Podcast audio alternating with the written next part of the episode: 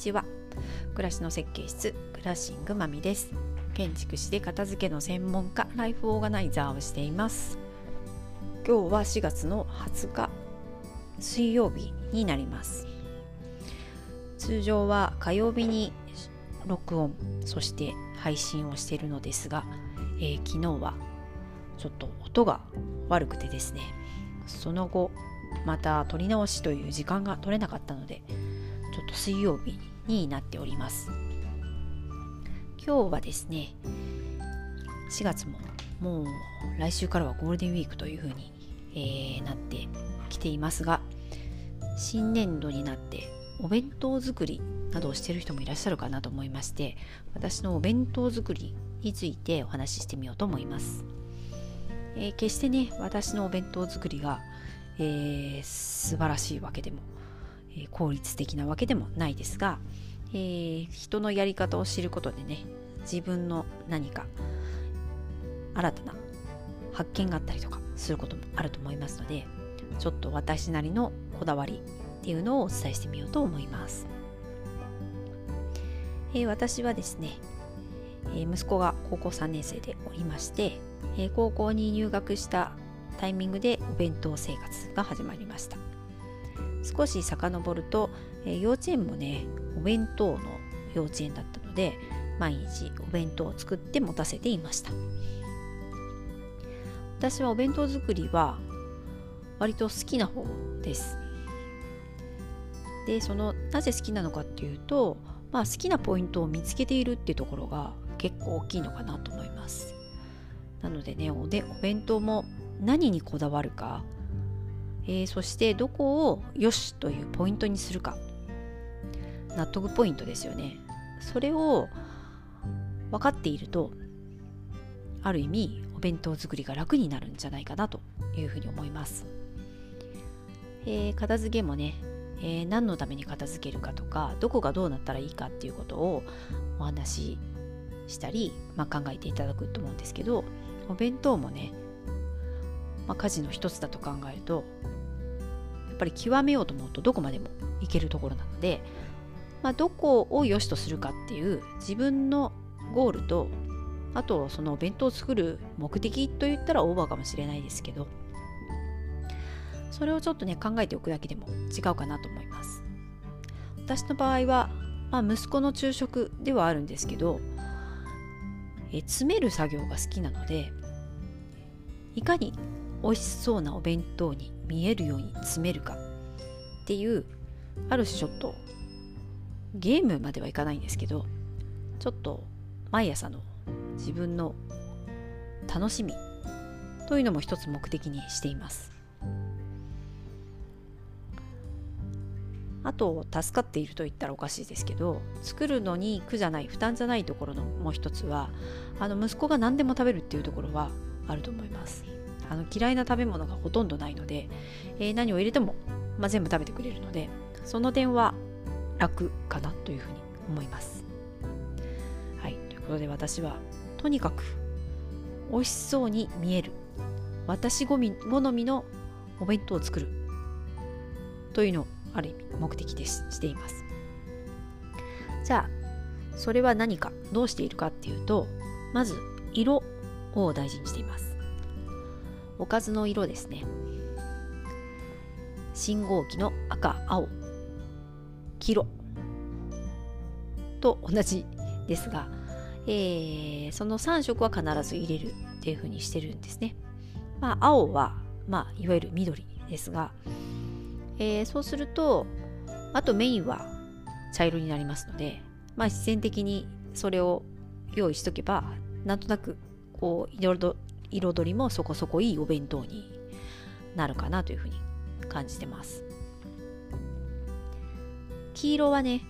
ほぼほぼ卵です。卵焼き。まあ時にゆで卵。ってこともあります。赤はプチトマトが多いですね。もうね調理もしなくてそのまま入れるだけなのでほんと楽ちんですよね。他にはパプリカを使うこともありますしまあ一時ラディッシュなんかも買ってましたけどまああれもやっぱり時期的な野菜ですしそんなにしょっちゅう手に入るもんじゃないのでパプリカかプチトマトが定番になってますね。そして緑のものはいろいろ一番色とりどり色とりどりじゃないですね。種類もいろいろあると思います、えー、私はほうれん草や小松菜なんかもよく使いますし今は春なのでこうスナックスナックエンドっていうのが店頭に並びますのでスナックエンドウも塩茹でして、えー、中の豆が見えるようにパカッと2つに割って入れるようにしてます。割ったことありますかね？あのエンドウ豆って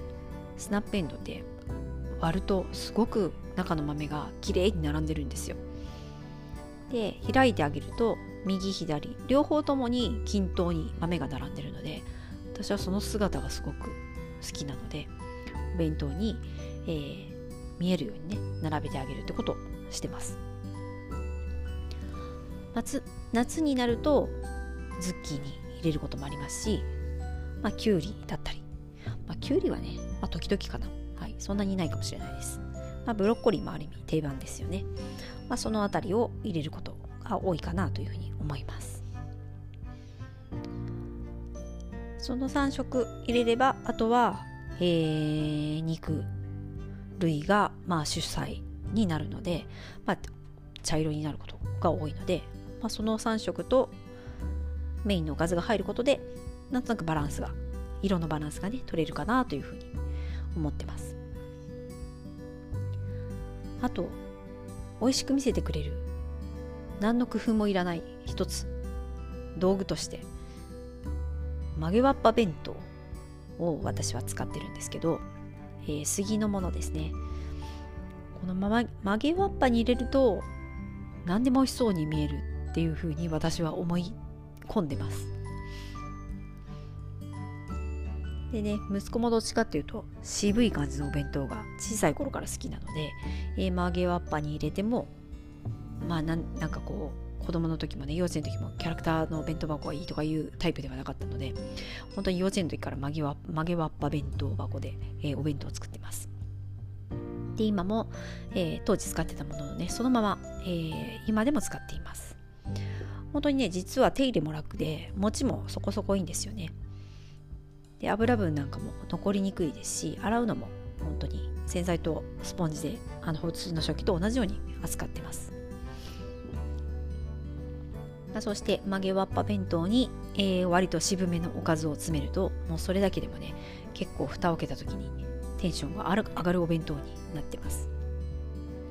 そのテンションが上がるという基準も私の好きなお弁当というふうになってます。まあ実際はね食べないんですけどね。で蓋を開けた時ってやっぱりこう見た目がね美味しそうだとまあお昼休憩もテンション上がるじゃないですか。もちろんねお子様によっては見た目よりもとにかくがっつりボリュームがある方がいいって子もいらっしゃると思うので、まあ、その辺はねやっぱりまあお弁当の目的とかまあ誰が満足すればいいかってところの基準をどうするかってことにも関わってくると思いますので、えー、その辺はね、あの誰に作ってあげるお弁当かによっても変わってくるかなと思います。でうちの息子もは割とそういう見た目をちゃんときれいにしてあげると喜ぶ